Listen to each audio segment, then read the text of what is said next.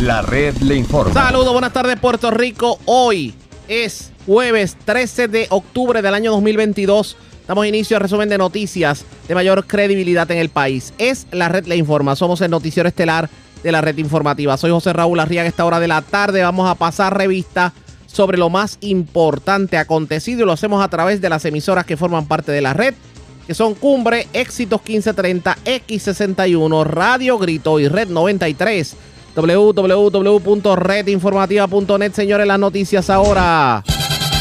Las noticias. La red le informa. Y estas son las informaciones más importantes en la red le informa para hoy, jueves 13 de octubre. Lo que nos faltaba por los próximos 30 años.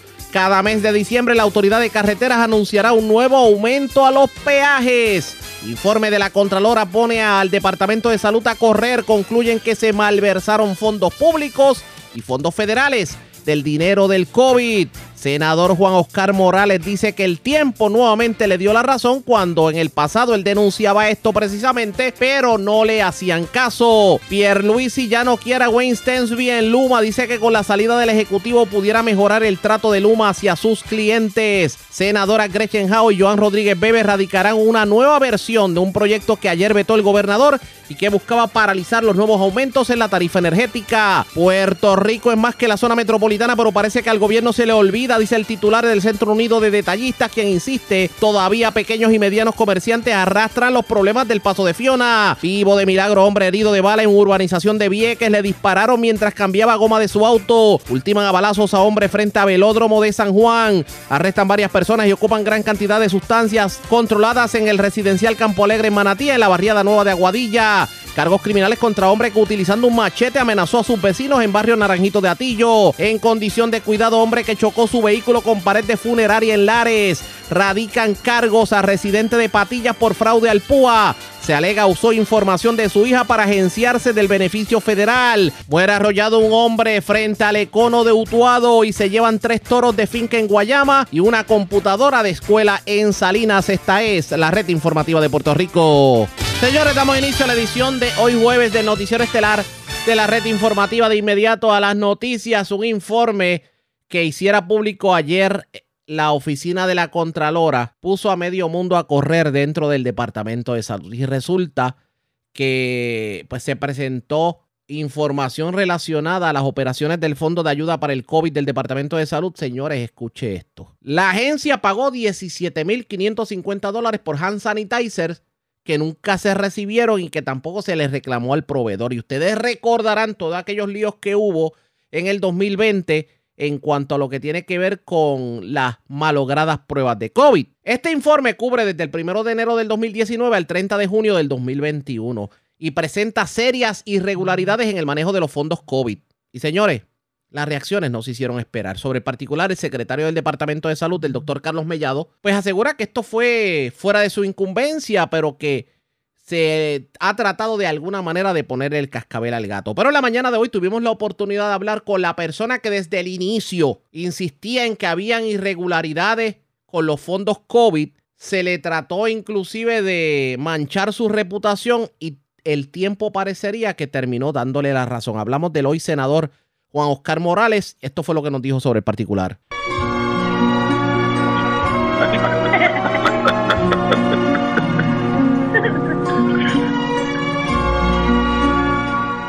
Oh, padrino.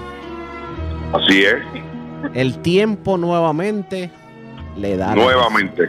Nuevamente, Arriaga. Lo tengo que recalcar una y una vez más.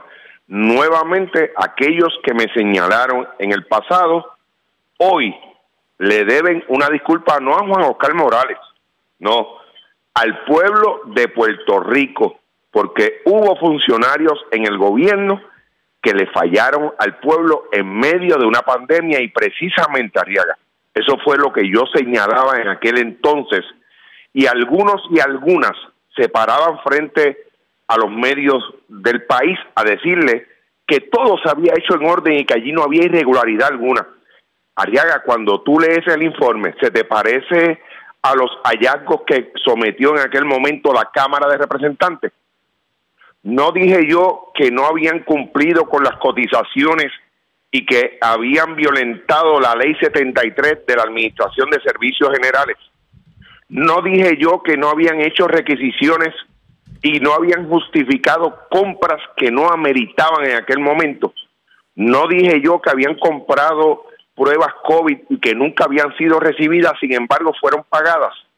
No dije yo que solamente le correspondía un pago del 60% y alguien en el Departamento de Salud se tomó el atrevimiento de pagarle un 100% a esos proveedores sin haber recibido una sola mercancía. Ahí está el informe, validado por la Oficina del Contralor de Puerto Rico.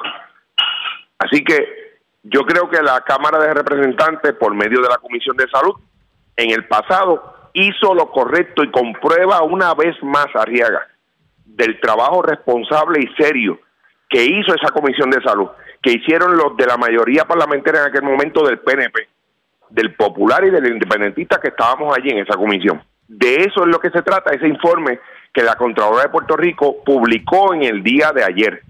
Así que hay otros y otras que hoy nuevamente yo les exijo que le den explicación al pueblo porque se paraban de frente a un televisor a decirle que todo se había hecho conforme a derecho. Y en este caso, aquí vemos que, y es lo que preocupa, aquí vemos, por ejemplo, que se habla de, de compras malogradas, se habla de dinero que se pagó y no se recuperó. Pero, pero, ¿qué pasa con el gobierno que no le ha puesto el cascabel al gato? A, a eso es que vamos. De nada nos vale, escúchame bien, de nada nos vale que hagamos auditoría y esos actos que son actos de corrupción no tengan consecuencias. Así que yo le estoy exigiendo hoy al secretario de Justicia que refiera a esos funcionarios que fueron responsables de esa pérdida de dinero. Esto no puede quedar en darle la, en la mano a Riaga al funcionario y no lo vuelvas a hacer. No, yo lo advertí en aquel momento y algunos y algunas no quisieron hacerme caso, no obviaron aquellos señalamientos. Hoy, con ese informe, yo le solicitaría a Domingo Emanueli que le devuelva la confianza al pueblo en el Departamento de Justicia, que no haga que no haga justicia como ha hecho en otros casos, que se esconde la cabeza debajo de la tierra, ¿no? Vamos a ver si el Departamento de Justicia va a cumplir con su deber, su deber ministerial y escoger a esos funcionarios y acusarlos por negligencia en el cumplimiento del deber. Si no lo hacemos, Ariaga, estamos destinados a repetir esta misma historia en un futuro y después no nos quejemos. Después yo no quiero escuchar lamentos aquí que la corrupción sigue en los funcionarios públicos, que tenemos que hacer algo. No, si ya están los mecanismos, ya hay un informe del Contralor con unos hallazgos. Ahora la pregunta que nos tenemos que hacer es, ¿qué va a pasar con esos funcionarios que evidentemente incumplieron con su deber ministerial? Esa es la pregunta que hoy nos tenemos que hacer. ¿Cuáles son las consecuencias? Porque Arriaga, si no hay consecuencias, no hemos hecho nada, nada. Esa es la realidad. Nos buscamos fuerte, punto. Exactamente, exactamente. Y nos merecemos más. Si no hacemos nada, merecemos que sigan pasando cosas como esta, lamentablemente. Para usted lo querían hasta desheredar del Partido Nuevo Progresista. Lo sí, señor. Sí, señor. Se me acusó y se hizo una campaña en contra de este servidor. Esa es la verdad. Y la gente sabe, yo no voy a decir nombre, la gente sabe. Pero como dicen por ahí, por eso que están en los problemas que están hoy. Por eso que están en los problemas. Tírelos al medio, tírelos al medio. No, el pueblo lo sabe, el pueblo ya adjudicado, ya sabe. Ustedes saben en la situación que están esas personas que en el pasado trataron de hacerme daño meramente, meramente por hacer lo correcto, Ariaga, meramente. Pero hoy ahí los tienen, en medio de un escándalo, en medio de unas acusaciones, y hoy todavía el pueblo espera explicaciones de aquellos que se levantaron, hicieron conferencias de prensa para decir que todo se había hecho conforme. Ustedes lo recuerdan. Tú lo recordarías cuando se paraban de frente a, las cámaras de televisión a decirle que todo se había hecho conforme, que era un invento mío. Hasta eso llegaron a decir que era un invento mío. Ahí está el invento. Salió ayer en la oficina del Contralor. Pero aquí hay muchas personas que ah, tratan de, zapatearse de todo esto diciendo, yo no estaba en ese momento. Ah, la persona que estaba se fue. No, el... y de hecho, yo tengo que ir directamente a, a, esta pregunta. Y para que sintoniza tarde, hablamos con el senador Juan Oscar Morales. Senador, al gobernador Pedro Pierluisi, tomando en consideración esto, estos hallazgos, ¿qué usted le diría? Pues mira, yo te voy a adelantar algo. Yo tengo una reunión con el gobernador el sábado y yo le voy a pedir al gobernador que se asegure que su secretario de justicia, que su secretario de justicia tome acción con relación a ese informe, porque no hacerlo me parece una falta de responsabilidad y una falta de juicio. Así que yo le voy a exigir al gobernador, a mi gobernador, que se asegure de que el secretario de justicia, que para unas cosas es el mandadito y para otras es medio lento, que formule, empiece un proceso contra esos funcionarios. Vuelvo y repito, no hacerlo me parece nefasto para el pueblo de Puerto Rico y estamos condenados, porque quiero que esta grabación tú la guardes, estamos condenados a repetir esto mismo si no se toman acciones. Vamos a ver qué vamos a ver qué termina ocurriendo, pero no puedo irme sin hacer esta pregunta. Dígame. Cuando usted habla de personas que lo acusaron y que ahora tienen sus problemas, ¿se refiere directamente a la ex gobernadora Wanda Vázquez? Me refiero a aquellos que se pararon de frente a un micrófono en una ocasión y trataron de mancillar mi reputación injustamente. ¿Quiénes fueron? Dígame el nombre. Ustedes saben quiénes fueron, adjudiquen ustedes. Yo no quiero mencionar ni ese nombre, no, ese y otros nombres, no lo quiero ni mencionar. Ustedes saben. Recuerden, por favor, pueblo, recuerden el pasado, cuando se paraban de frente y le decían a ustedes mirándole a los ojos que aquí se había hecho todo correcto. Expresiones del hoy senador y hay otro representante Juan Oscar Morales, quien de hecho tuvo la oportunidad de presidir la investigación en contra de las pruebas COVID y de la forma en que se utilizaban los fondos COVID en Puerto Rico. Parecería que el tiempo le dio la razón, pero trae un argumento muy interesante, que es que aquí en Puerto Rico se hacen los señalamientos, pero no se toca ni con vara larga a aquellos que cometen las irregularidades. Dice Juan Oscar Morales que va a hablar con el gobernador el próximo sábado el gobernador abrirá la puerta para insistirle al Departamento de Justicia que encauce criminalmente a los responsables de haber malversado fondos federales. Eso está por verse pendientes a la red informativa. Presentamos las condiciones del tiempo para hoy. Para hoy jueves, el cielo estará despejado con bruma por polvo del Sáhara. En la tarde, se espera el desarrollo de aguaceros y tronadas en el cuadrante noroeste. Algunos aguaceros pudieran ser fuertes en ocasiones, causando inundaciones urbanas y de riachuelos. Una línea de aguaceros y tronadas también pudiera afectar la zona metropolitana de San Juan en la tarde. A través de las aguas, se espera oleaje de hasta 4 pies con vientos del este de hasta 15 nudos.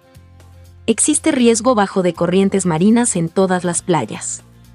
En la red informativa de Puerto Rico, este fue el informe del tiempo. La red le informa. Señores, regresamos a la red le informa. Somos el noticiero estelar de la red informativa edición de hoy jueves. Gracias por compartir con nosotros. Desde hace varias semanas el gobernador Pedro Pierluisi ha reclamado la necesidad de hacer cambios gerenciales en el consorcio Luma Energy como parte de la transformación que exige para que mejore el servicio de distribución y transmisión de la energía en la isla. Sin embargo, fue específico recientemente en aceptar que solicitó la salida de su presidente Wayne Stensby. Ahora bien, esto pudiera ser, eh, digamos, un intento de la administración Pierluisi de que sea precisamente el ingeniero Daniel Hernández el que esté a cargo de Luma Energy, porque curiosamente eh, Pierluisi elogió, ha elogiado en estos días la función de Daniel Hernández durante la emergencia de Fiona y lo ha descrito como una persona que actúa a la medida de lo que se espera en función del pueblo. Qué interesante. Pierluisi no quiere a Wayne Stensby, pero pudiera darle un espaldarazo al ingeniero Daniel Hernández para que lidere el UMA. Ahora bien, se mantiene firme el gobernador en que no va a prescindir del contrato de Luma. Ayer bien entrada la tarde, nosotros tuvimos la oportunidad de difundirles a ustedes en vivo lo que fue una parte con la prensa de Pierluisi precisamente eh, hablando sobre estos temas. Ocurrió en Guayama y vamos a recordar ese momento. En este proyecto de mitigar estos ajustes constantes en, la factura eléctrica. Bueno, ya eh, la Junta de Supervisión ha exigido que las agencias eh, paguen la energía que consumen y se incluye en los presupuestos de todas las agencias el pago de la electricidad. por otro lado, aquí lo que pasa es que la Autoridad de Energía Eléctrica está en quiebra. Hasta que no culmine esa quiebra, Eh, el Tribunal Federal es el que supervisa el manejo de sus finanzas y cualquier...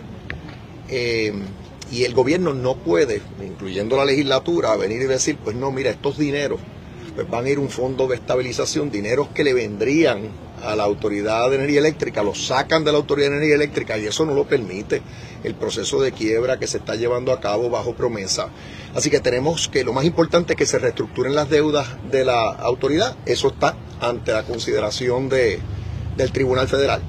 Y después que pase eso, ya entonces podemos considerar legislación como esa que se, acaba de aprobar. Sobre el tema de la reestructuración, ¿cuál sería para usted un cargo razonable ¿no? que los consumidores puedan manejar a largo plazo En, bueno, esa, en, esa, tarifa? Yo creo que el primer paso es eh, eh, negociar y si eso no es posible, pues está la mediación y si tampoco eso es posible, que donde estamos ahora, que el Tribunal Federal sea el que decide cuánto es, eh, cuánto va a ser ese pago. la Junta tiene que presentar un plan de ajuste, que ahí va a proponer cuál debe ser la reducción en la deuda. Eh, yo voy a estar velando ese plan de ajuste porque quiero estar seguro de que sea un pago sostenible. Eh, ¿Cómo, se va, ¿Cómo se va a pagar la deuda en su momento? A base de los recursos de la Autoridad de Energía Eléctrica. Y cuando hablan aquí de aumentos en la tarifa o en la factura de luz, a todos les recuerdo que es el negociado de energía el que establece el cargo base y el que cada tres meses ajusta el pago en la factura dependiendo del costo del combustible que adquiere la autoridad. Eh, así que funciona esto ahora. Así que no nos debemos adelantar. En su momento, sí, eh, el Tribunal Federal va a aprobar un plan de ajuste, si Dios quiere confirmarlo, y ahí sabremos cuánto es la reducción en la deuda. Eh, eso es lo que puedo decir. Había un proyecto que decía que fuera 75% y yo lo veté, pero ¿por qué? Porque es que la autoridad la tiene el Tribunal Federal la autoridad la tiene la ley promesa y eso va por encima de todo lo demás. La, legislatura no tiene el poder legal para decir, mire, la reducción tiene que ser del 75% y por eso es que yo me vi obligado a vetar ese proyecto. ¿Y la deuda la tiene que pagar el pueblo con 23, 26 dólares? Bueno, como dije, que la deuda la va a tener que pagar la Autoridad de Energía Eléctrica a base de sus propios recursos y tiene que estar bien administrada, tiene el negociado que la supervisa. Eh, tiene, mientras tengamos la Junta de Supervisión, la Junta de Supervisión Fiscal es la que establece cuál es el plan fiscal, cuál es el presupuesto de la autoridad. Eh, de igual manera, el negociado aprueba el presupuesto. Así que en su momento se paga la deuda con los recursos de la propia autoridad. Y, yo, como he dicho, yo quiero ver que ese pago sea sostenible y también que eh, sea justo, sea justo y razonable para el pueblo. Reconozco que nadie quiere pagar más por la luz, pero en su momento, pues es que sabremos cuánto es lo que se va a estar pagando de deuda. Eh, eso está pendiente. ¿Eso se va a discutir el viernes o no, en la reunión? No se puede discutir en mayor detalle este tema porque es la Junta la que tiene que presentar el plan y tiene hasta el primero de diciembre para hacerlo. Algunos están opinando aquí a base de una información que salió a relucir de la mediación que no dio resultado. Esa mediación no dio resultado y lo que hizo el tribunal entonces es pedirle a la Junta que presente ese plan de ajuste. No lo ha hecho. Cuando la Junta lo presente, antes de eso yo voy a opinar sobre ese plan. Eh, porque obviamente con Omar Marrero y el equipo pero en su momento es que vamos a poder saber qué es lo que está proponiendo la Junta y cuáles son sus consecuencias. Pero no le puede entonces garantizar al pueblo que, va, que no va a haber un aumento. Como ya dije, el pago se, va, se realiza a base de los recursos de la autoridad y eso depende de cuánto es la demanda, eh, eh, otros costos que tiene la autoridad, el presupuesto que tiene la autoridad. En su momento es así que esto va a funcionar. No es que el pueblo lo paga, lo paga la autoridad. Tiene que mejorar el servicio eléctrico en Puerto Rico, yo lo llevo diciendo desde antes de, Fiona. Eh, en aquel entonces eh, pedí un cambio de estrategia, un cambio gerencial, también pedí que aumentaran sus, recursos, particularmente el, el, personal que tiene en el campo. Eh, el propio presidente de Quanta Services admitió que, que tienen que aumentar ese personal. Eh, ahora yo creo que eh, lo que he estado pidiendo últimamente es que mejore la comunicación con los alcaldes y alcaldesas por razones obvias. Ha habido mucha queja de alcaldes y alcaldesas eh, diciendo que no los tenían debidamente informados. No hubo la coordinación como a mí me hubiera gustado ver entre los municipios y Luma en medio de, de la emergencia. Ya prácticamente estamos a otro nivel. Quedan unos bolsillos por atender, unas áreas remotas que tu, sufrieron mucho daño. Es importante que culmine todo eso. Eh, pero yo diría, en resumen, que ahora mismo lo que yo veo es que está pendiente son tres cosas. Un cambio en la alta gerencia, que lo, lo pedí y espero que se dé. Eh, que mejore esa comunicación con los alcaldes, alcaldes y alcaldesas. Y tercero, que aumente el personal que tiene en el campo. Eh, atendiendo pues interrupciones por las razones que sean. No, esos, esos elementos usted los ha pedido desde hace tiempo y todavía pues no se han corregido. ¿Qué consecuencias tiene Bueno, eso? Tienen que corregirse porque todos queremos un mejor servicio eléctrico. Lo que sí he, he dicho y lo repito, eh, que los que hablan de venir y, y de golpe y porrazo cambiar a, a Luma, realmente eso no hace sentido alguno, eso es una locura. Eh, uno no puede apagar el switch y entonces sí, a Dios que reparta suerte, eso no puede ser así. Eh, tomaría un año y medio o más sustituir a Luma y no hace sentido tampoco tener a Luma por año y medio a la salida. Lo que hay que hacer es seguir fiscalizándola, seguir exigiéndole un mejor desempeño en estas áreas que yo ¿Cómo se mencioné. está aprovechando de eso para no hacer esos cambios que usted exige? Lo tiene que hacer por su propio bien, por el propio bien de, de- por su propia reputación. Son entidades eh, que, que velan eh, eh, por su buen nombre y lo tiene que hacer porque esa es su responsabilidad contractual y su responsabilidad con el pueblo de Puerto Rico. Esas fueron las expresiones que dio ayer en la tarde el gobernador Pedro Pierluisi. Lo cierto es que él insiste en que Stensby no es la persona para liderar la Autoridad de Energía Eléctrica y hoy lo vimos bastante interesado en que el ingeniero Daniel Hernández de alguna manera sea más, más, más líder dentro de esa eh, privatizadora que pudiéramos estar escuchando próximamente que sea Hernández el nuevo presidente del humo en Puerto Rico. ¿Qué va a ocurrir en este sentido? Pendientes a la red informativa. La red le informa. Cuando regresemos, las senadoras Gretchen Howe y Joan Rodríguez Bebe llevaron a cabo una conferencia de prensa en el día de hoy. Esto en reacción a un proyecto de ley que vetó el gobernador. ¿De qué proyecto estamos hablando? Lo sabremos luego de la pausa. Regresamos en breve en esta edición de hoy jueves del noticiero estelar de la red informativa.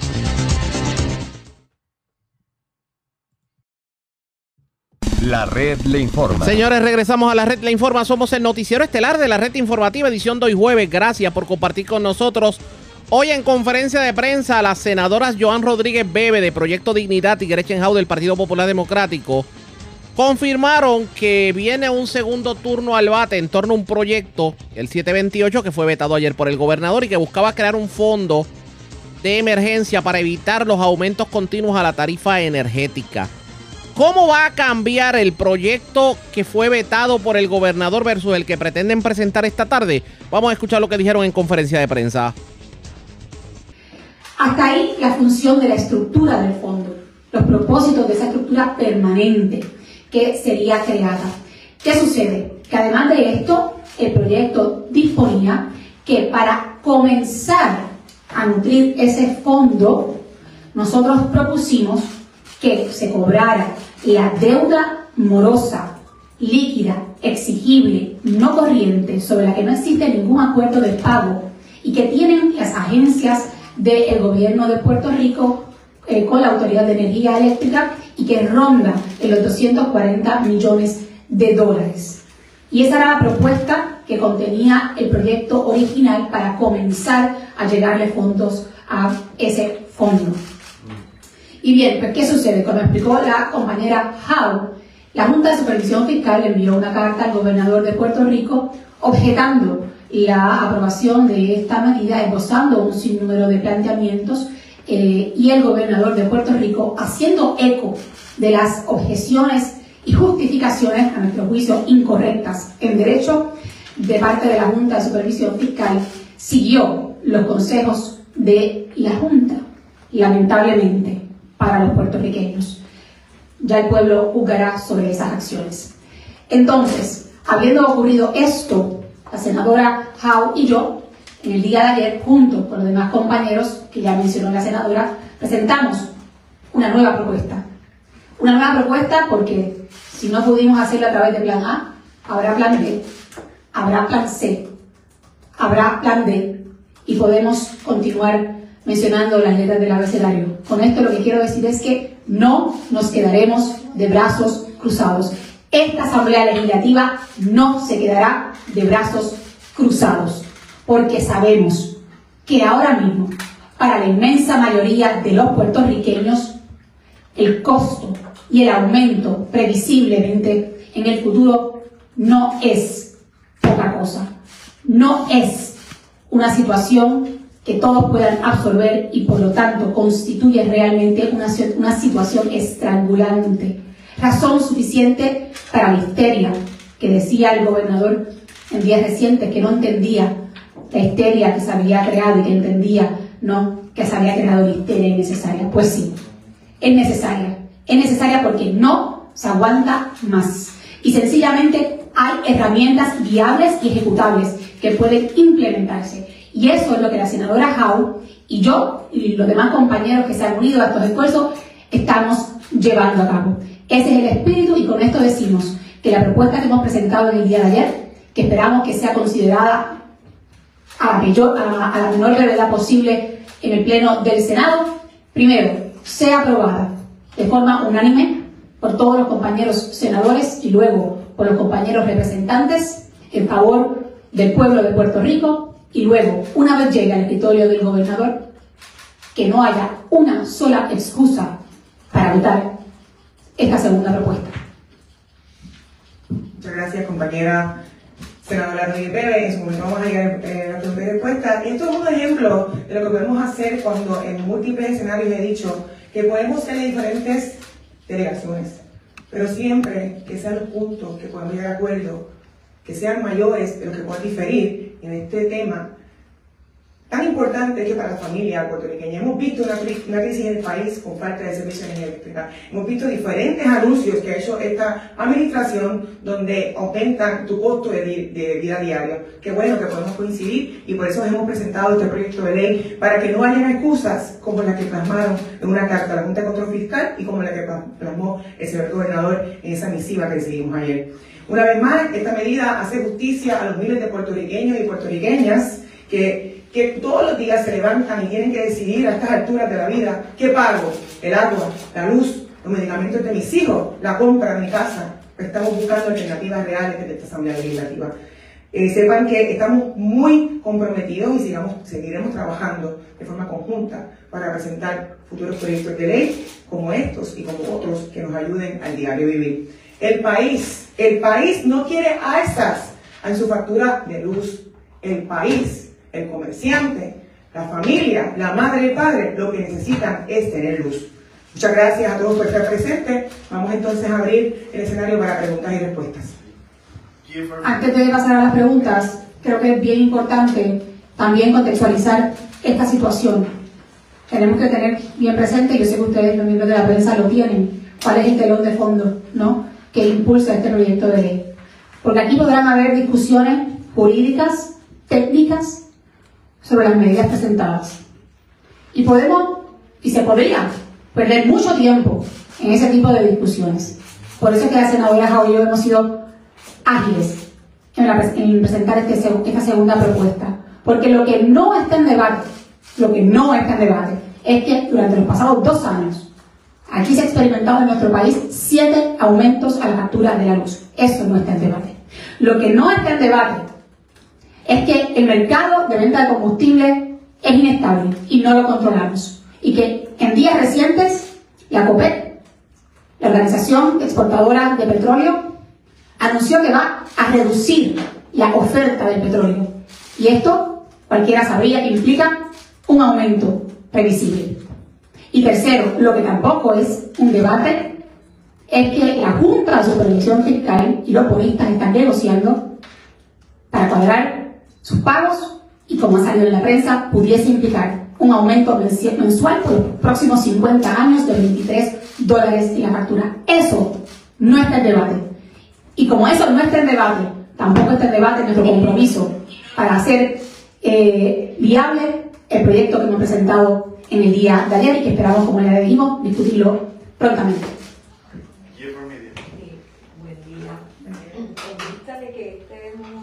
tema que se ha discutido ampliamente en esta legislatura eh, este proyecto podría bajar por descargue hoy. No nos descartamos, como decíamos al principio, tenemos plan A, plan B, plan C y todas las letras del abecedario, así que no se descarga, no se descarta, perdón, ese posible descargue. Lo importante es que fue radicado para que tenga su tiempo suficiente para que sea aprobado en esta sesión y no esperar hasta el año que viene. No aguanta, el bolsillo de puertorriqueño no aguanta otro momento más. Pero ustedes como autoras le pedirían al presidente y a los que controlan el calendario que Claro que sí. ha con urgencia hoy. Claro que sí, y más aún cuando yo soy portavoz alterna, que tengo el poder también de hablar con mi portavoz si no está y poder hablar directamente con el presidente. ¿Cómo va a ser? Sí, lo vamos a hacer. Van a pedir que se por el descargue. Bueno, ciertamente dentro de las posibilidades se va a pedir que se baje por descargue, Yo sé que una de las posibilidades, pero si esa es la posibilidad. se va a pedir, se va a pedir, se va a pedir. Efecto de las dos habichuelas de las personas, ¿cuál es la diferencia de lo que el gobernador acaba de vetar versus lo que ustedes están presentando? Bueno, yo voy a hablar en detalle general y específicamente voy a permitir que la señora Rodríguez Bebé hable. En términos generales, lo que él dice es, me estás creando un fondo que se va a nutrir de unas cuentas morosas que son parte de la reestructuración de la deuda de energía eléctrica, eléctrica y que la Junta de Control Fiscal dijo está en desacuerdo con el plan fiscal. Pues perfecto, sacamos ese lenguaje para que no haya controversia y le estamos presentando una nueva medida para donde hubo controversia, ya no, ya no, ya no hay, no debe haber.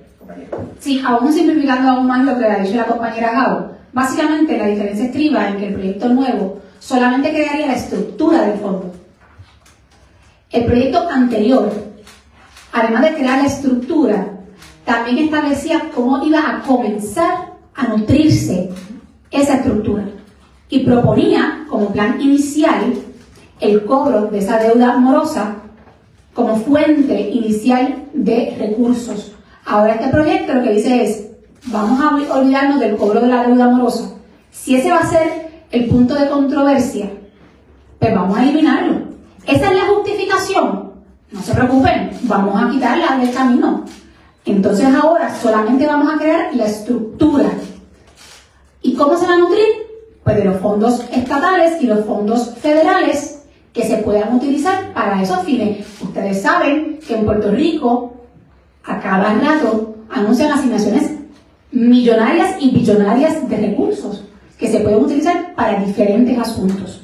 Pues nosotros estamos planteando, vamos a crear estructura y cuando se identifiquen fondos que se puedan depositar en ese fondo, pues fantástico, ahí está ya la estructura creada para esos fines específicos. ¿Y por qué esto es importante? Porque la estructura no solamente eh, permite que se lleguen fondos a ella, es que además es una estructura, uno, permanente y que permite un uso transparente de los fondos públicos, porque está, lo que se deposita allí tiene un uso específico y puntual.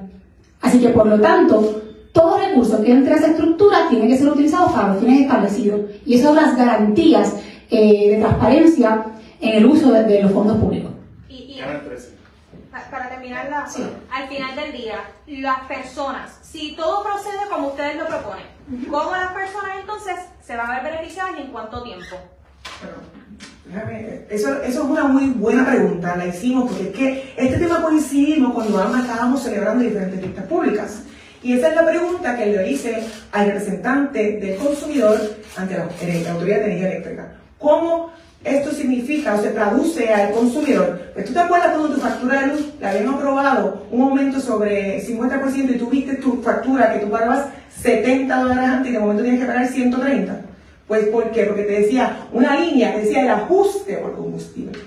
Pues te decía cuánto era la cantidad que ibas a pagar por ese ajuste con combustible. ¿Y qué significa? Que eso fue lo que le costó a la Autoridad de Energía Eléctrica de Luma comprar esa gasolina para que tú tuvieras luz. Pues ahora, con la creación del fondo y ese fondo ese podido nutrir, pues ya esa línea no va a tener ese aumento, ese costo que fue reflejado cuando se compró ese combustible para que tú tuvieses luz. Ahora no. Ahora vamos a sacar dinero de ese fondo para que tú no tengas un aumento en tu factura de luz. Eso es lo que se propone. De hecho, el proyecto original fue vetado ayer por el gobernador, pero va a un segundo turno al bate con unas enmiendas al proyecto. ¿Qué terminará ocurriendo? Pendientes a la red informativa. La red le informa. la pausa cuando regresemos las noticias del ámbito policíaco más importantes acontecidas, entre las que tenemos que destacar, señores, varios arrestados en operativos en Aguadilla y en Manatí. Además, una persona fue acusada de amenazar a sus vecinos a punta de machete. También en, en este país arrestaron a una persona que aparentemente violó una orden de protección y se llevaron tres toros de una finca en Guayama. Es lo próximo, regresamos.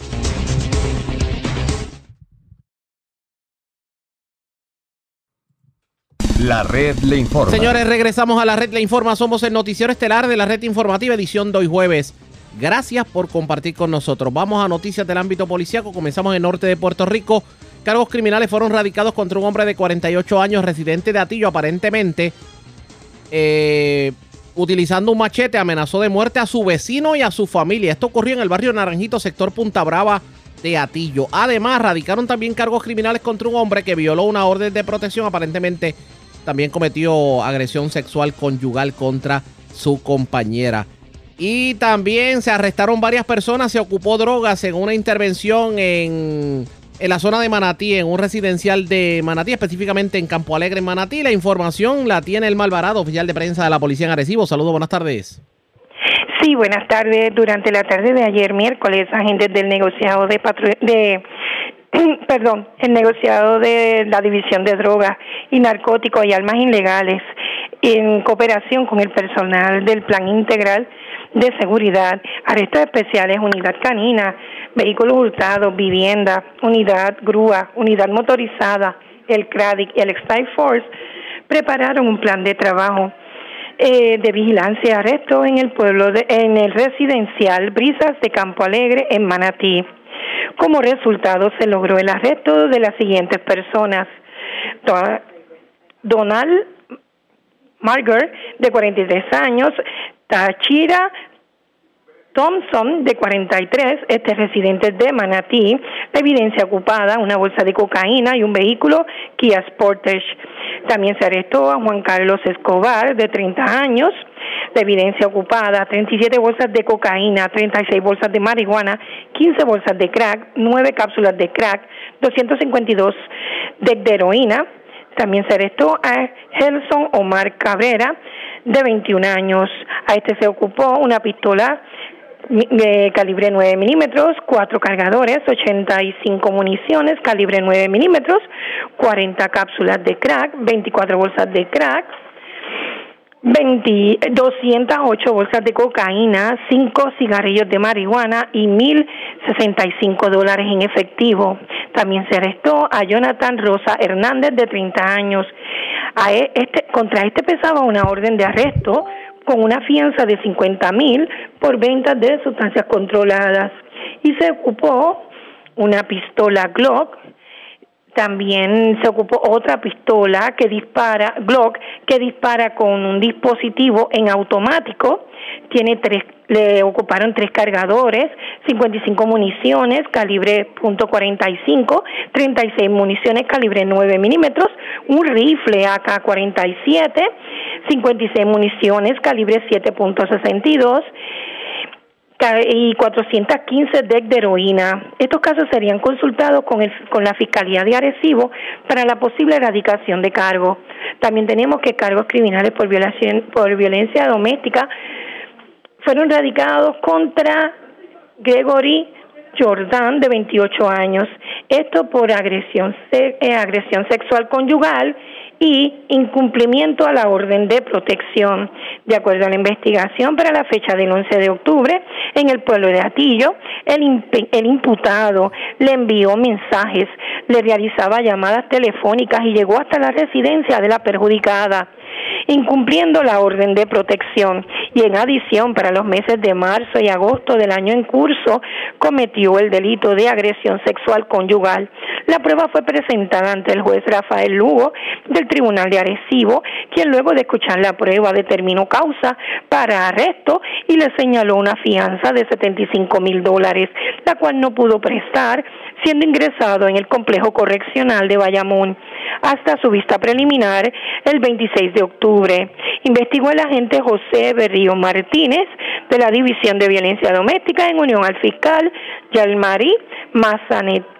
También tenemos que cargos criminales por violación a la ley de armas, portación y uso de arma blanca y amenaza, delito menos grave, fueron radicados en la tarde de ayer contra Héctor Feliciano Rivera, de 48 años, residente de Atillo. De acuerdo con la investigación, para la fecha del 11 de octubre, a eso de las 4 de la tarde, en el barrio Naranjito, sector Punta Brava, en Atillo, el imputado, utilizando un machete, amenazó de muerte a su vecino de 41 años y a su familia.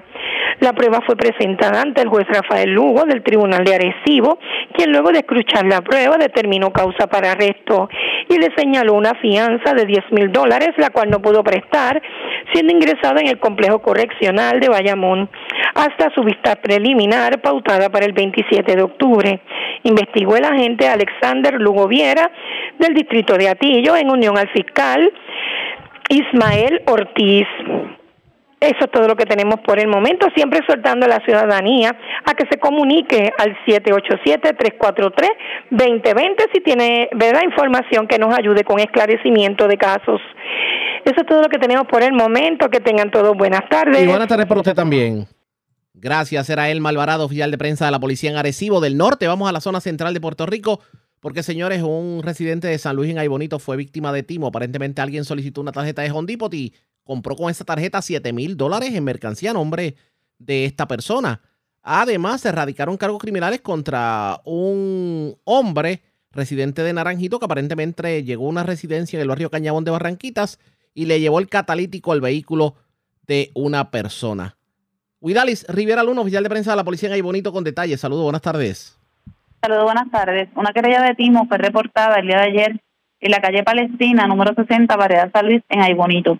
Según informó el querellante Antonio Rosado, que alguien le solicitó una tarjeta de crédito a su nombre la tienda Home Depot, de la cual se realizaron dos transacciones de 3.500 cada una por un total de 7.000, las cuales este no realizó. El caso fue referido a la División de Propiedad de Robo y de Personas Desaparecidas del Cuerpo de Investigaciones Criminales de Aybonito, quienes continuarán con la investigación de este caso.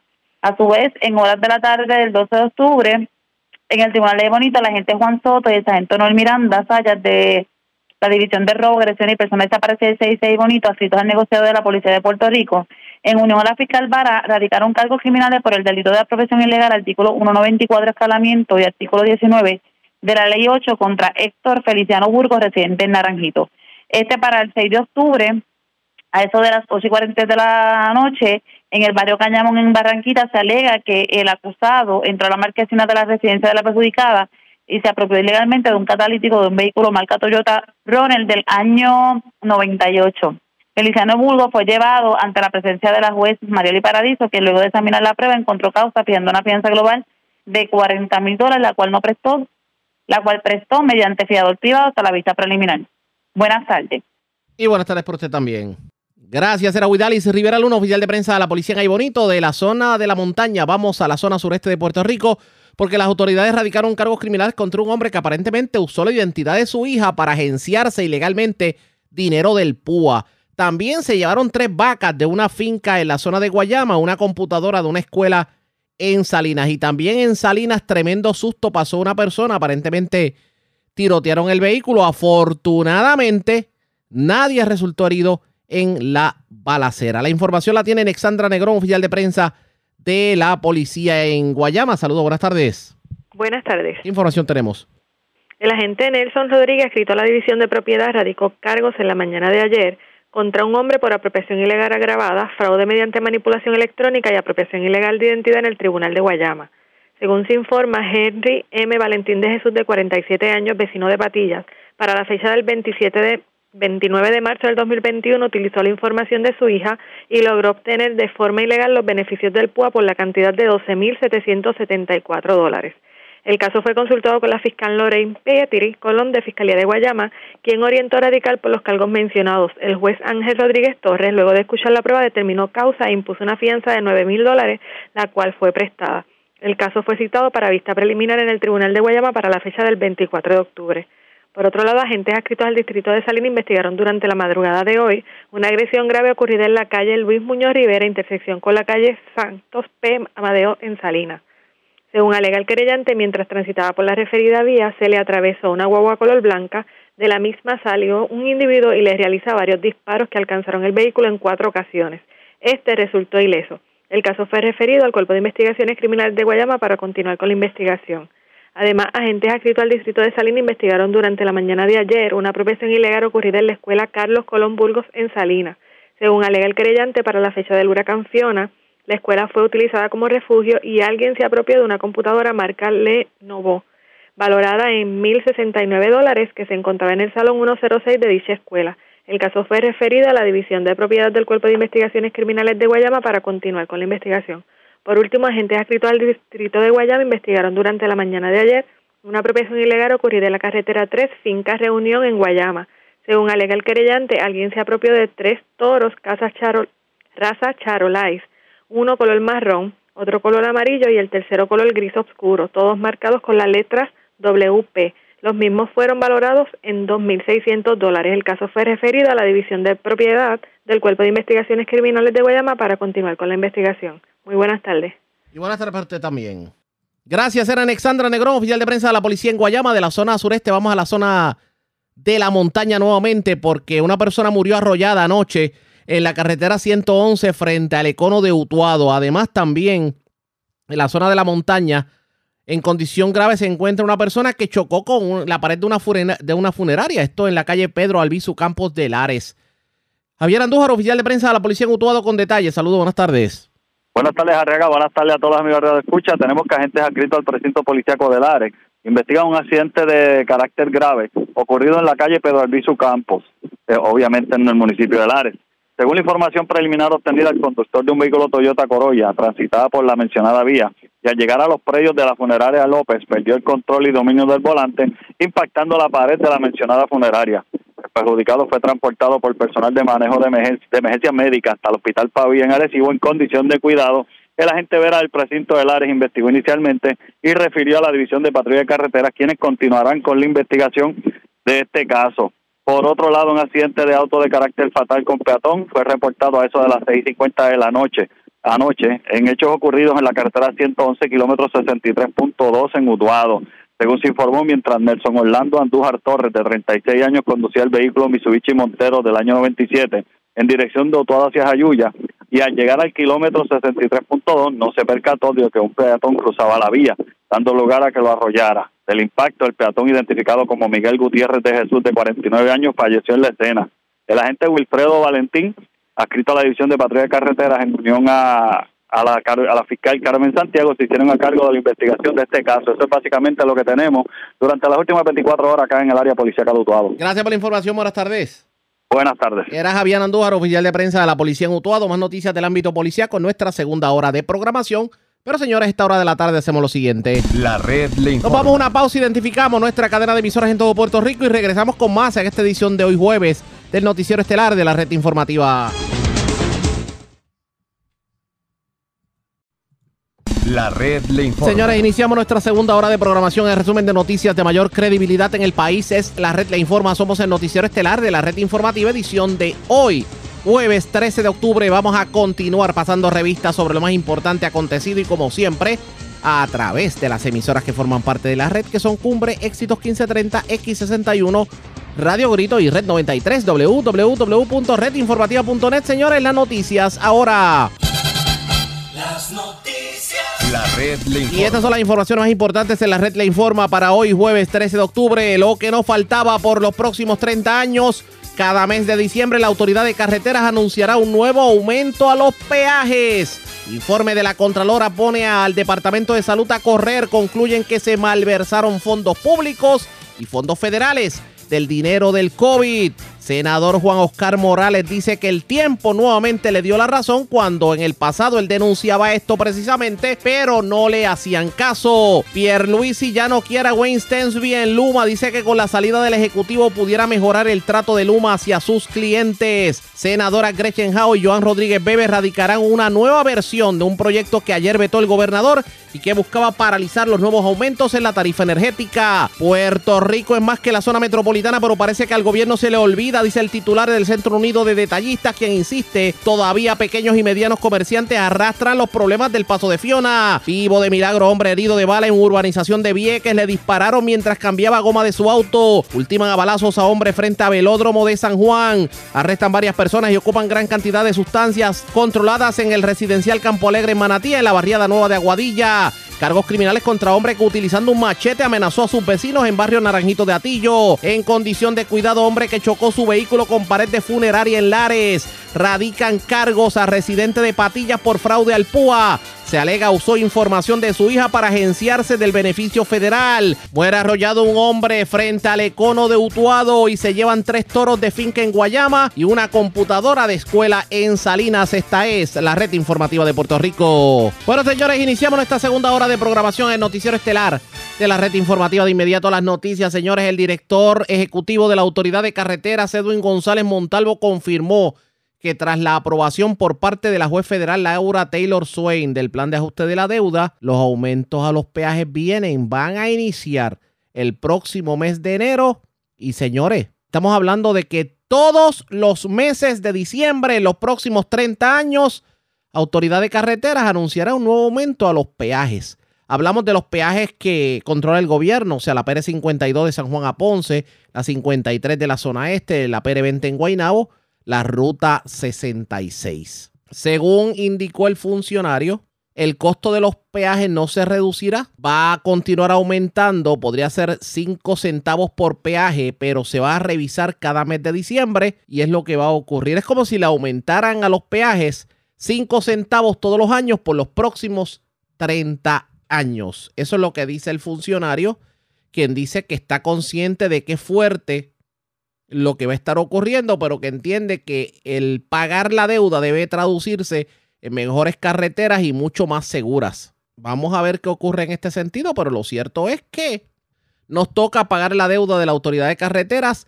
a razón de aumentos en los peajes por los próximos 30 años. Esto sigue, señores. Ayer se hablaba de energía eléctrica, hoy se habla de las carreteras y vamos a escuchar la justificación que da precisamente el doctor Edwin González, el titular de carreteras, en entrevista con Denis Pérez, escuchemos lo que dijo. Eh, esta definitivamente, Denis, y gracias por la oportunidad nuevamente, eh, es una buena noticia. Eh, una reducción de más del 80% de la deuda que tenía la autoridad de carretera. Estamos hablando de cerca de unos 6 mil 400 millones de dólares, 6.400 millones de dólares. Y esto básicamente eh, se reduce a unos 1.245 millones de dólares, que va a ser la nueva deuda de la Autoridad de Carreteras. Eh, y ya esto nos acerca un paso más a que la Junta de Control Fiscal ¿verdad? ya esté terminando con lo que sería el tema de, de, la reestructuración de la deuda de la Autoridad de Carreteras, la deuda en Puerto Rico y el gobierno de Puerto Rico pueda retomar las riendas de, las finanzas de Puerto Rico. Y, oh, pero explíqueme cómo, cómo funciona esto, la, el aumento de los peajes por 30 años. Yo sé que ustedes hicieron un proceso de negociación, que había una propuesta que incluso era mucho más caro en, en, algunas ocasiones, en algunos peajes en específico, y que ustedes lograron eh, a veces unos puntos medios entre uno y, lo, y los otros. Pero ¿cuándo, ¿a partir de cuándo entran en vigor estos aumentos de los peajes? Sí, el, aumento en peaje ya comenzó el pasado 5 de agosto. Eh, se hicieron vistas públicas, se, se anunció a la ciudadanía. Eh, se logró hacer un ahorro básicamente del 50% del aumento que quería la Junta de Control Fiscal, que como tú mencionas, que eran unos aumentos de cerca de 8.3% anuales por los primeros tres años. Eh, y esto era porque como nos hace aumento desde el 2005, ellos querían que se hiciera básicamente un cacho, pues se hicieran unos aumentos para recuperar ese dinero que no se ingresó desde el 2005. Eh, no estábamos de acuerdo, nuestras proyecciones nos indicaban que no era necesario hacer esos aumentos y se logró ¿verdad? Eh, una reducción en el mismo. Eh, en promedio, básicamente aumentó unos 5 centavos.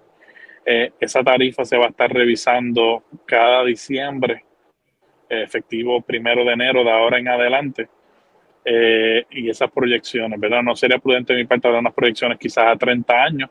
Eh, sí se hicieron, ¿verdad? Para propósito de, básicamente de los bonos, pero lo que sí, la certeza a la inmediatez ahora es que se logró eh, un, ahorro de, versus el aumento que la Junta de Control Fiscal estaba proponiendo.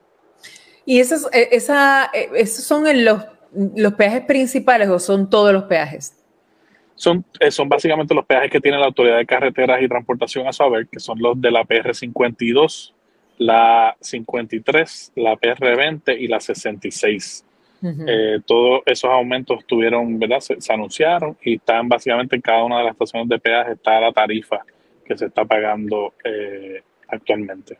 ¿Y qué se supone que, que recibamos nosotros a cambio? Eh, esto va a permitir, ¿verdad?, a la autoridad de carretera a, a, a pagar eh, la deuda que tiene eh, y a su vez mejores carreteras, Denise. ¿Por qué mejores carreteras? Porque va a permitir a tener la autoridad de carreteras unas finanzas saludables en las cuales pueda entonces tener las reservas necesarias para llevar a cabo eh, las mejoras que hacen falta. Eh, por ejemplo, antes la autoridad de carreteras no tenía eh, reservas para emergencias como son los huracanes. Ahora ya hay unas reservas establecidas que le permite a la autoridad de carreteras ser ágil en la respuesta luego de los huracanes. Nos permite llevar a cabo eh, la obra que hace falta para tener unas mejores carreteras mucho más seguras. Eh, eh, y es lo que estamos haciendo en la Autoridad de Carretera y Transportación. Pero la pregunta es, ¿todo este dinero que vamos a pagar de ahora en adelante se va a traducir verdaderamente en mejores carreteras o simplemente le estamos pagando a los bonistas y vamos a ver los mismos cráteres en las autopistas?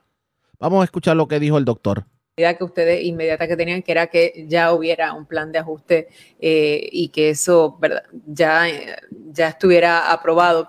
Es difícil nosotros seguir eh, cogiendo cantazos con los aumentos, pero yo sé que ese, ese proceso para los que estaban ayer todos sorprendidos, tienen también que estar bien pendientes. Esto lo llevamos hablando meses de meses de meses. Así que eh, no es como que, ¿verdad?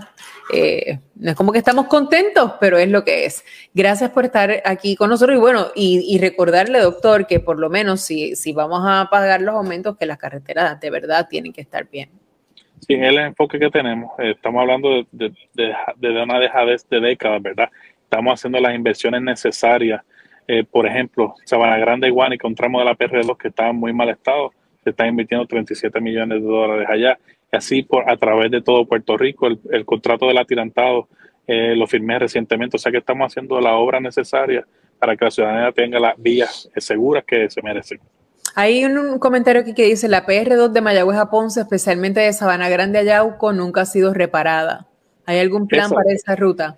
Esa, esa misma es la que te menciono, en Sabana Grande, Guánica, se está invirtiendo 37 millones de dólares en, en, esa área. Hay otro proyecto más pequeño, aún con una inversión de 8 millones de dólares en, en la área de San Germán, Sabana Grande. O sea que se está haciendo esa inversión en ese segmento que, que por décadas no se hacía ninguna inversión.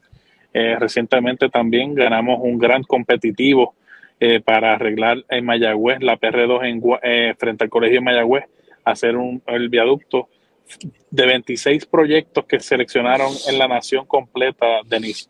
Puerto Rico fue uno, fue la, es la primera vez que la Autoridad de Carretera y Transportación gana una competencia para fondos discrecionales y Puerto Rico ahí obtuvo 90 millones de dólares para poder hacer este proyecto una realidad. Estas fueron las expresiones del director ejecutivo de la Autoridad de Carretera, lo cierto es que respiremos profundo de aquí en adelante. Todos los meses de diciembre, el regalito de Navidad va a ser un aumento de los peajes por los próximos 30 años. Respiremos profundo, que terminará ocurriendo pendientes a la red informativa.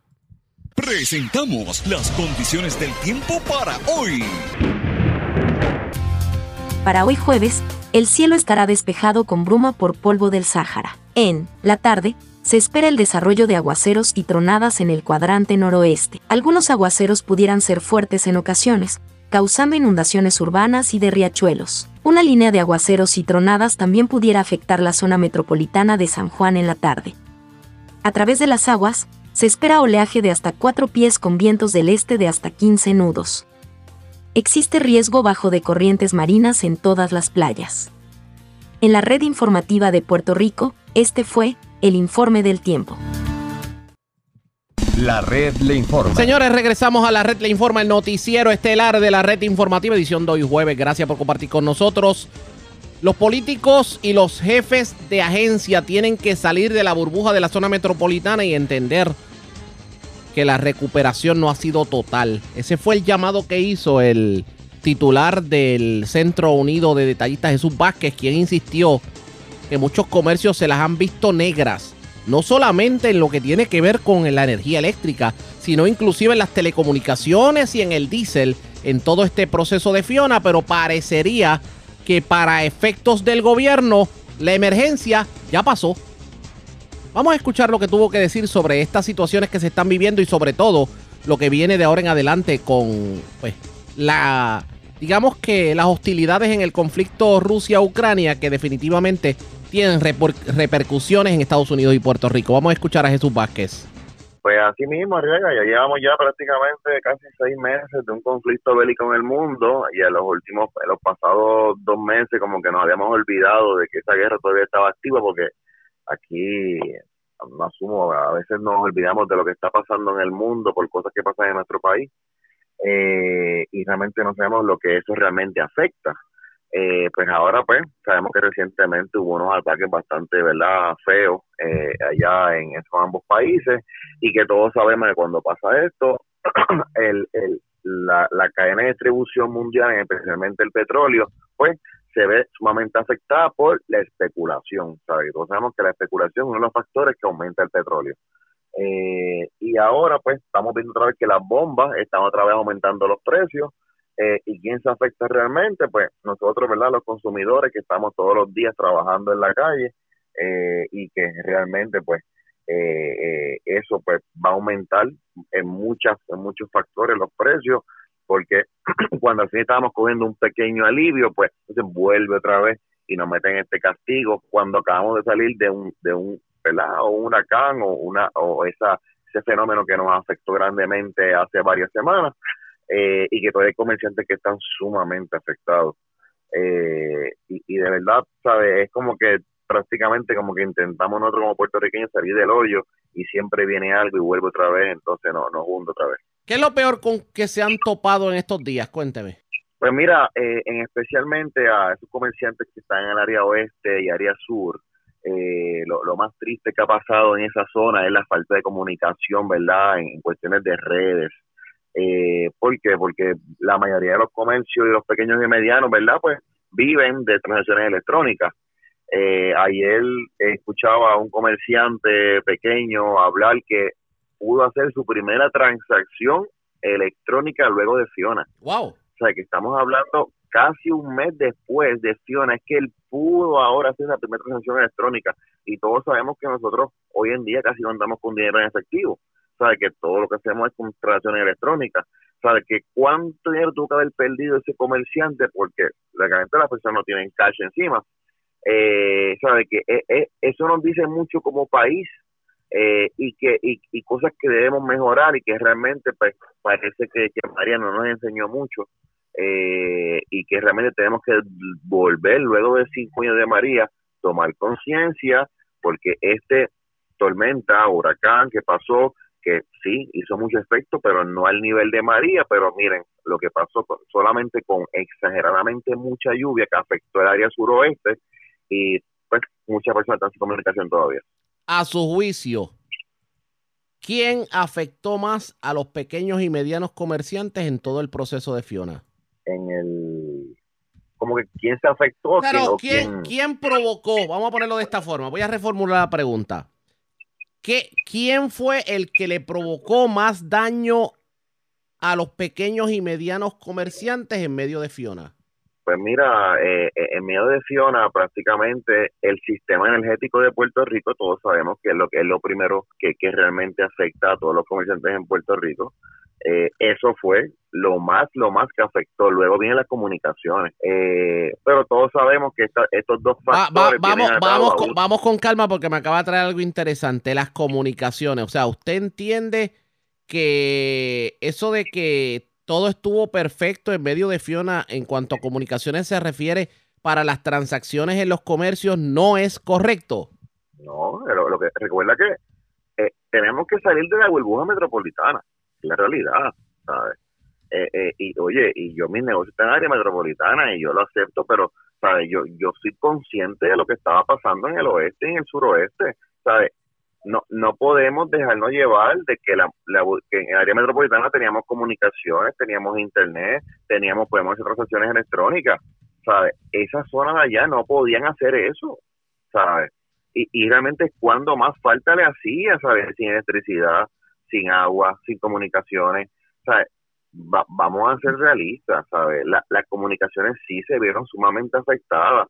Claro, hay que ver también que cuando todo el mundo pensaba, pues mira, sí, la- la- las antenas tienen su, están preparadas, tienen su planta eléctrica, pero no teníamos combustible, no teníamos cómo bombear combustible en los, muelles, ¿sabes? Realmente, ¿sabes? Arreglamos algo y dañamos otra cosa. Sea, de, verdad nosotros como país tenemos que hacer muchas cosas, ¿sabes? Y, y ¿verdad? Y a veces uno quiere hacer descargue, hacer cosas, pero fuera de criticar, vamos a ser más humanos, vamos, vamos a arreglar nuestro país, recibimos demasiado dinero y realmente no se dio nada en nuestro país. Y ahora, ¿qué es la pregunta? Porque parecería que en este país no aprendemos de las experiencias. Así mismo tú, ¿eh? ¿sabes? No, no hemos aprendido nada, ¿sabes? No hemos aprendido nada. ¿sabes? A mí nadie me puede decir, en especialmente en muchos negocios, que depende directamente del agua, ¿sabes? O sea, tú no puedes trabajar en un restaurante, tú no puedes trabajar cual, ningún tipo de negocio sin agua, porque pues por mucha, por sanidad, por los, por los baños, eh, porque se usa día a día para los lavados. ¿Sabes? Como a cinco años de María, no puedo todavía entender, y me gustaría que alguien me explicara, los puertorriqueños no teníamos agua después de un huracán. Cuando se supone que todas las bombas en Puerto Rico tuvieran plantas eléctricas nuevas, estuviesen al día, ¿sabes? Tuvieron cinco años para hacer lo lógicamente posible, ¿sabes? Y lo más básico, y no lo hicieron. Entonces, pues realmente este país está destinado al fracaso porque si no pudimos hacer lo básico, pues, pues realmente no, no, no nos merecemos más. Expresiones del presidente del Centro Unido de Detallistas. Los comerciantes, los pequeños y medianos comerciantes han sido los que más han sufrido todo este periodo porque pandemia, terremotos, huracanes, conflicto bélico, eh, inflación, eh, gripe aviar con el asunto de los huevos, escasez de algunos productos de la canasta básica. Es como la tormenta perfecta. ¿Podrán subsistir a todo esto? Eso está por verse pendientes a la red informativa. Señores, vamos a otras notas porque esta noticia definitivamente va a ayudar a mucho. De noticias malas, vamos a una más buena. Porque escuchen esto, los beneficios del Seguro Social aumentarán en 8.7% en el 2023 para aproximadamente 70 millones de personas de los Estados Unidos y Puerto Rico. Así lo anunció la Administración del Seguro Social. Estas primas, porque las primas de, Medi- de Medicare van a bajar y los beneficios del Seguro Social van a subir en el 2023. Lo que les dará a las personas de la tercera edad un alivio y más tranquilidad, dice la comisionada interina Quilolo Quijacasi. Pero, claro, yo no sé si ustedes están dando cuenta que cuando aumentan el seguro social en Puerto Rico, la prima de los Medicare Advantage aumenta y terminan cobrando menos que si le hubieran dado el aumento. Este aumento de 8.7% debido al ajuste por costo de vida comenzará con beneficios pagaderos para más de 65 millones de beneficiarios. El incremento de los pagos para más de 7 millones del SSI va a comenzar en diciembre del 2022. Claro, el SSI no se aplica a Puerto Rico. Otros ajustes que van a entrar en vigor en enero de cada año se basan en el aumento a los salarios promedio. Estaríamos hablando que la cantidad máxima de ganancias sujetas a impuestos de seguro social aumentará de 147 mil a 160 mil 200 dólares. Así que viene un dinerito adicional a partir de enero del 2023 para los beneficiarios del seguro social que tanto lo necesitan. Le vamos a dar seguimiento a esto, ustedes pendientes a la red informativa. La red le informa. Cuando regresemos vamos a más noticias del ámbito policíaco, mucho más en esta edición de hoy del noticiero estelar de la red informativa. La red le informa. Señores, regresamos a la red Le Informa. Somos el noticiero estelar de la red informativa edición de hoy jueves. Gracias por compartir con nosotros. Señores, vamos a más noticias del ámbito policíaco porque en condición estable se encuentra una persona que fue herida con un objeto punzante en medio de una discusión ocurrida en Buen Consejo en Río Piedras. En la zona metropolitana, en medio de un asalto, le llevaron un arma a una persona. Además, también una persona fue asesinada en el velódromo en la zona metropolitana. Y escuchen esto, una persona que aparentemente conducía un vehículo hurtado y que era perseguido por las autoridades, perdió el control del mismo, chocando con una valla en la ruta 66, muriendo en el accidente. La información la tiene Ileana Echevarría, oficial de prensa de la policía en el cuartel general. Saludos, buenas tardes. Muy buenas tardes. Tenemos que una agresión con arma blanca fue reportada a las 9 y 15 de la noche de ayer en la barriada Buen Consejo en Río Piedras. Según la información preliminar, una mujer quien no ha sido identificada fue agredida en el brazo izquierdo con un objeto punzante y también con las manos en el área del rostro. La perjudicada recibió atención médica en una institución hospitalaria donde fue atendida por el doctor de turno y al momento se desconoce su condición de salud. El caso fue referido a la División de Violencias Domésticas del CIC de San Juan para que continúen con la investigación correspondiente. Además, tenemos que un asesinato fue reportado a eso de las 8 y 39 de la noche de ayer miércoles en hechos ocurridos en el área del estacionamiento del velódromo que ubica en la calle Estornino, intersección con la calle Villanter en San Juan. Según se informó y en circunstancias que se encuentran bajo investigación, los agentes fueron alertados sobre unos disparos en el mencionado lugar. Al llegar la policía a la escena encontraron el cuerpo de un hombre el cual no ha sido identificado con múltiples heridas de bala en diferentes partes del cuerpo. Personal de emergencias médicas se reportaron al lugar y certificaron la ausencia de signos vitales. El occiso fue descrito de 25 años aproximadamente y al momento de los hechos vestía camisa negra, pantalón negro y calzado deportivo de color blanco. El agente Luis Cordero, adscrito a la División de Homicidios del 6 de San Juan, en unión al fiscal Carlos Alonso Sánchez, se hicieron a cargo de la pesquisa. Además, tenemos que una persona resultó muerta en medio de una intervención por ley 22 de tránsito y violación a la ley 8 de vehículos hurtados que inició en la carretera 3 Coco culminando en el kilómetro 14.7 de la ruta 66, jurisdicción de Río Grande. Según se informó, mientras un agente franco de servicio, adscrito a la División de Drogas y Narcóticos de Fajardo del negociado de la policía, transitaba por la referida vía, se percató de un vehículo marca Hyundai modelo Tucson, color vino, el cual conducía de manera negligente y temeraria.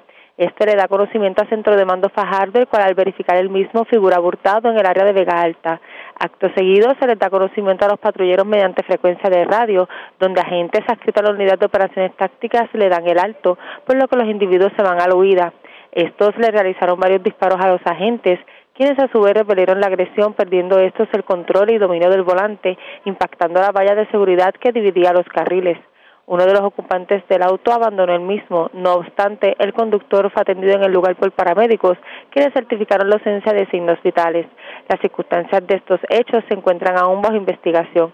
En la escena se recuperó el vehículo marca Hyundai modelo Tucson del 2016 color vino, el cual había sido hurtado de la área de Vega Alta en horas de la noche del pasado 10 de octubre y en el interior del mismo se ocupó un rifle AK-47 Mini Dragon, una pistola marca Glock calibre .40, 110 municiones de diferentes calibres y 8 cargadores.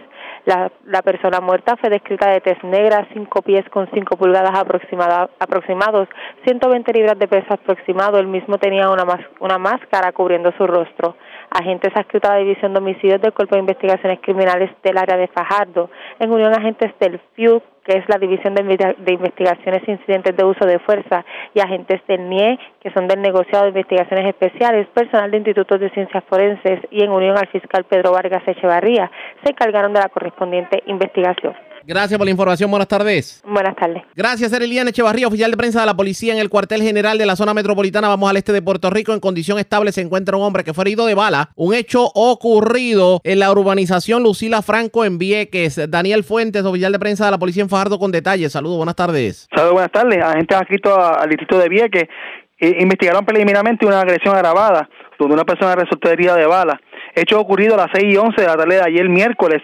Esto fue la organización Lucila Franco en Vieques. Según se informó, eh, informó el perjudicado Manuel Rivera Carmona, de 34 años de edad, mientras eh, caminaba, cambiaba un neumático de su vehículo en el lugar antes mencionado, alguien dentro de un vehículo le realizó varios disparos, recibiendo heridos de bala en, en, su, en su pierna y mano izquierda. El perjudicado pues, fue llevado a una institución hospitalaria donde fue atendido por el doctor de turno. Su condición fue descrita como estable. Agentes aquí de la División de Agresiones del Cuerpo de Investigaciones Criminales Área Fajardo continúan con la investigación. Eso es lo que tenemos hasta el momento. Buenas tardes. Y buenas tardes para usted también. Gracias, era Daniel Fuentes, oficial de prensa de la policía en Fajardo, de la zona este. Vamos al noroeste de Puerto Rico, porque las autoridades arrestaron varias personas en medio de intervenciones en la calle Nueva de Aguadilla y también en la barriada Pueblo. La información la tiene Juan Bautista, ya el oficial de prensa de la policía en el noroeste. Saludos, buenas tardes. Sí, buenas tardes para ti, Ariaga. Buenas tardes para el público Radio Escucha, como mencionaste.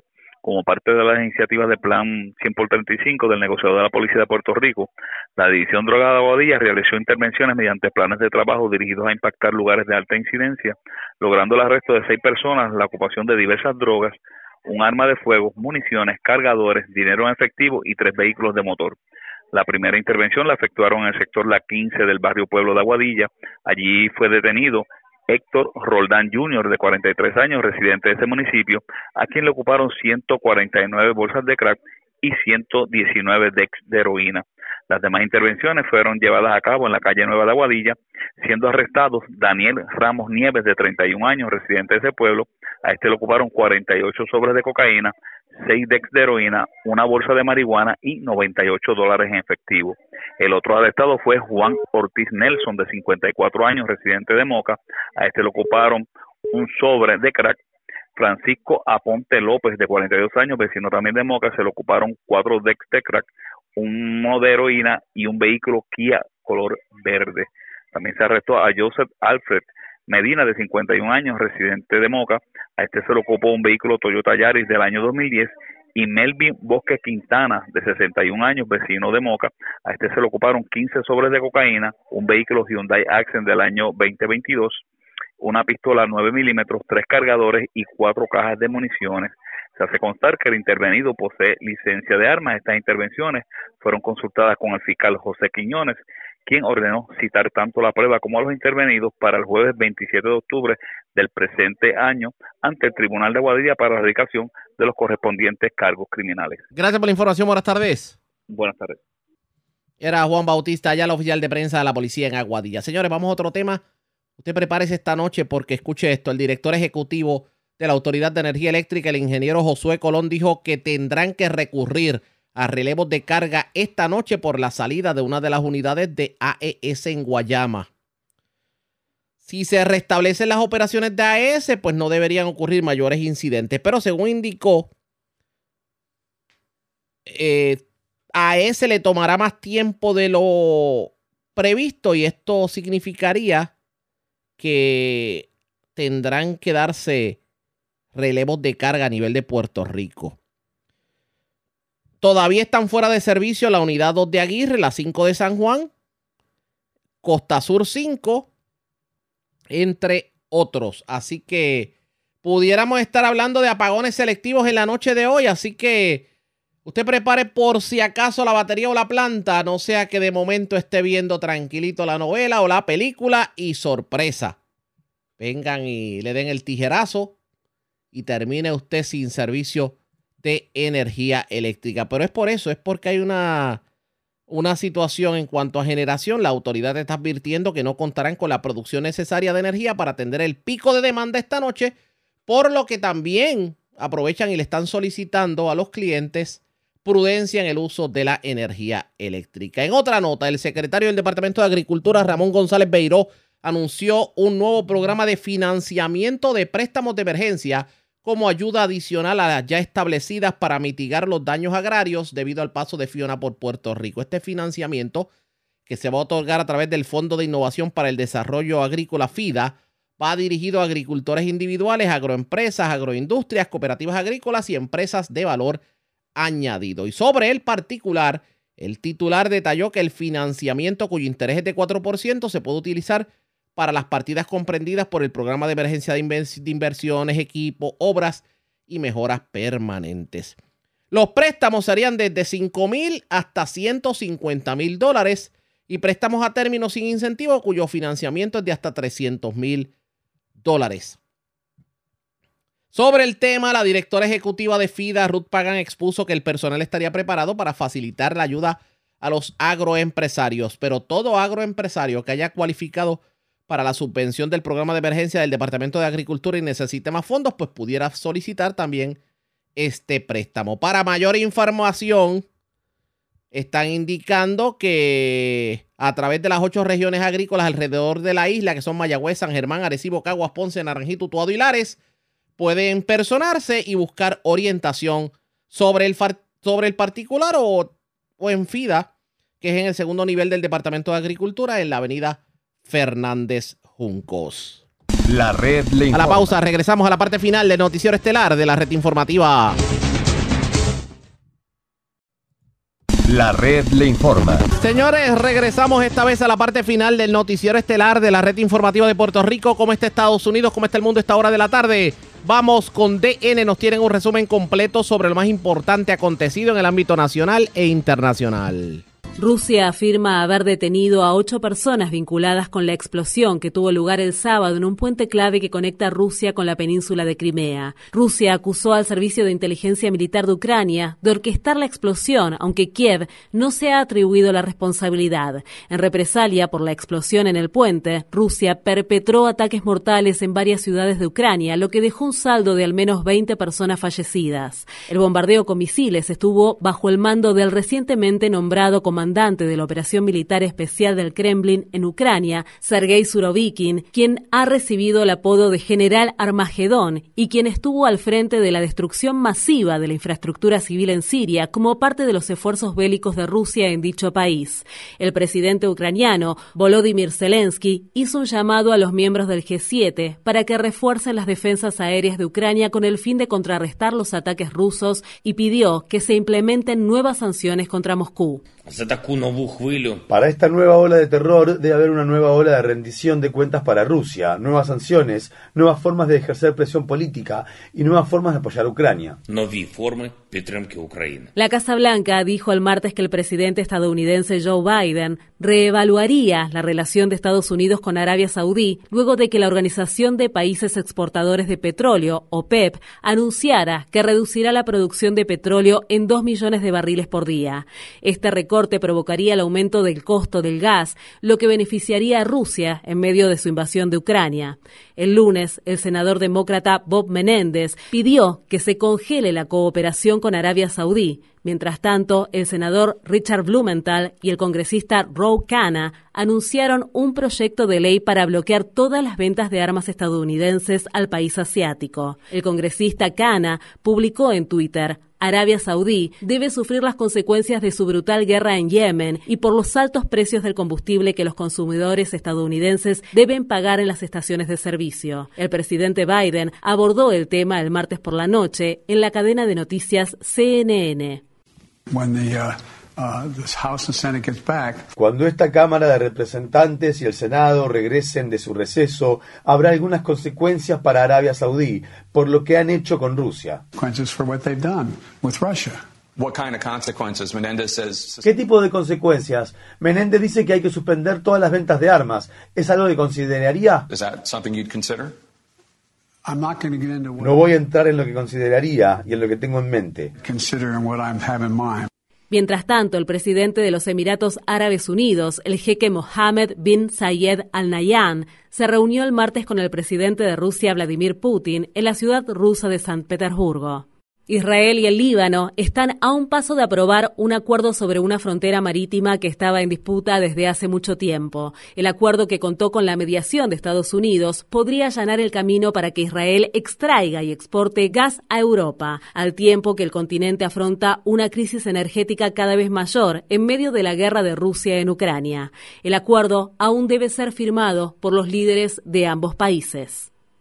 Siguen las protestas antigubernamentales en Irán a cuatro semanas de la muerte de Masa Amini, una mujer kurda de 22 años que murió mientras estaba bajo la custodia de la llamada Policía de la Moral de dicho país. El lunes, los trabajadores del sector petrolero se declararon en huelga en apoyo a las protestas. Mientras tanto, la muerte de Nika Yakarami, de 16 años, ha aumentado la indignación del pueblo. La familia del adolescente sostiene que Yakarami desapareció luego de ser perseguida por las fuerzas de seguridad por quemar su hijab durante durante una protesta y que la encontraron 10 días después en una morgue. Esto se produce al tiempo que organizaciones de defensa de los derechos humanos advierten sobre la represión mortal que se ejerce contra los manifestantes. En la provincia iraní de Kurdistán, una de las organizaciones dice que al menos 32 personas han muerto, otras 1.500 han resultado heridas y miles han sido arrestadas en la región.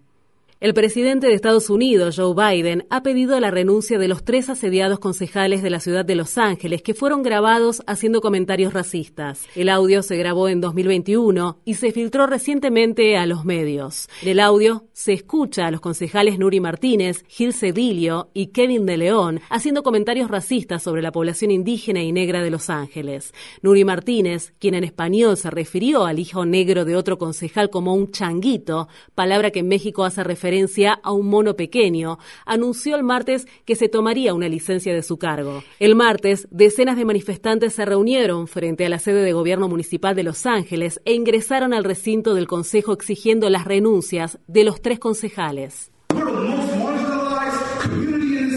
Somos la comunidad más marginada de la ciudad, así que voy a decir todo esto. Desafío a todos los miembros del Consejo Municipal a que aborden el racismo que se ejerce contra las personas negras, y si no lo hacen ustedes, lo haremos nosotros.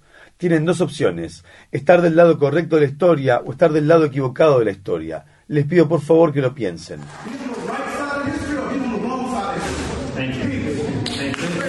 En Estados Unidos, en el estado de Texas, el policía que le disparó a Eric Cantu, de 17 años, mientras comía en un estacionamiento de un McDonald's la semana pasada, se entregó para enfrentar cargos de agresión agravada. James Brennan abrió fuego contra el adolescente momentos después de abrir la puerta del lado del conductor, a pesar de que Cantu no representaba ningún riesgo y estaba desarmado. Cantu permanece hospitalizado en estado crítico. El arresto de Brennan se produce a los pocos días de ser despedido del departamento de Policía de San Antonio por el tiroteo. En Estados Unidos, un policía de la ciudad tejana de Baytown fue absuelto por el tiroteo que terminó con la vida de Pamela Turner en 2019. Juan de la Cruz fue juzgado por agresión agravada por dispararle cinco veces a Turner, una abuela negra de 44 años, en un complejo de apartamentos cuando intentaba arrestarla en mayo de 2019. La familia de la víctima dice que Turner estaba teniendo una crisis de salud mental y que de la Cruz sabía que había sido diagnosticada con esquizofrenia paranoide. Y De la Cruz vivían en el mismo complejo de apartamentos donde De la Cruz tenía un trabajo adicional como guardia de seguridad. En Estados Unidos, fiscales en la ciudad de Baltimore retiraron los cargos contra Adnan Sayed, afirmando que fue condenado de manera errónea, semanas después de que fuera liberado de prisión y se revocara su condena por asesinato. Sayed pasó 23 años en prisión luego de ser condenado por el asesinato de su exnovia, Jamie Lee, en 1999. El caso ganó atención nacional en 2014, cuando Sayed se convirtió en el protagonista del popular podcast Serial. En Estados Unidos, los miembros de un jurado del estado de Florida comienzan este miércoles las deliberaciones para determinar el destino del atacante de la masacre de Parkland, Nicholas Cruz, quien mató a 17 personas en la escuela secundaria Marjorie Stoneman Douglas en 2018. Cruz podría ser sentenciado a pena de muerte. Estas fueron las palabras expresadas por el fiscal principal del caso, Michael Satz, el martes durante su alegato final ante el jurado. Cogió el día de San Valentín para perpetrar el ataque mientras la escuela estaba en funcionamiento. Y se podría decir, por la evidencia de su testimonio, que ustedes escucharon mientras estaban aquí, sentados, que este plan tenía un objetivo. Fue calculado, fue intencional y fue una masacre sistemática.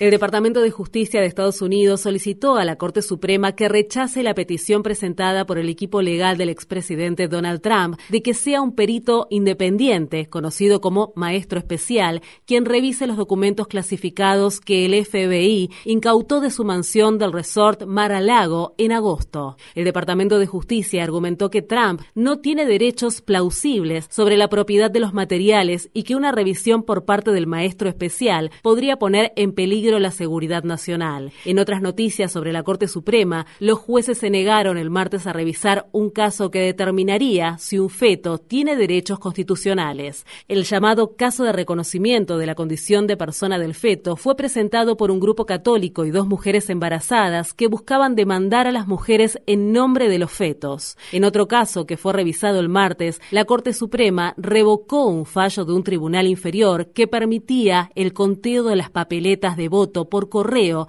sin fecha en unas elecciones para juez de condado en el estado de Pensilvania. La decisión no revertirá los resultados de las elecciones judiciales de 2021, en las que ganó el demócrata Zachary Cohen, pero podría resultar significativa en futuras impugnaciones legales relacionadas con papeletas de voto por correo sin fecha. El Departamento del Trabajo de Estados Unidos ha propuesto una nueva ley que podría evitar que compañías como Lyft y Uber clasifiquen de manera errónea a sus trabajadores como contratistas independientes para, de esta manera, poder negarles derechos y beneficios esenciales. El Departamento del Trabajo dijo, la clasificación errónea es un problema grave que niega los derechos y las protecciones de los trabajadores codificados en las normas laborales federales, promueve el robo de salarios, permite que ciertos empleadores tengan una ventaja injusta sobre las empresas que respetan la ley y perjudica a la economía en general. Una filtración masiva de más de 4 millones de documentos confidenciales del gobierno mexicano ha revelado que las Fuerzas Armadas de México vendieron granadas de mano y equipamiento táctico a cárteles de la droga. La Secretaría de la Defensa Nacional de México fue el blanco de un grupo de hackers conocidos como Guacamaya. Esta es una de las filtraciones más grandes de la historia de México. Los documentos también revelan que los funcionarios mexicanos monitorearon a los periodistas con el software espía israelí Pegasus y evitaron cooperar en la investigación sobre la desaparición de los 43 estudiantes de la Escuela Normal Rural para Maestros de Ayotzinapa.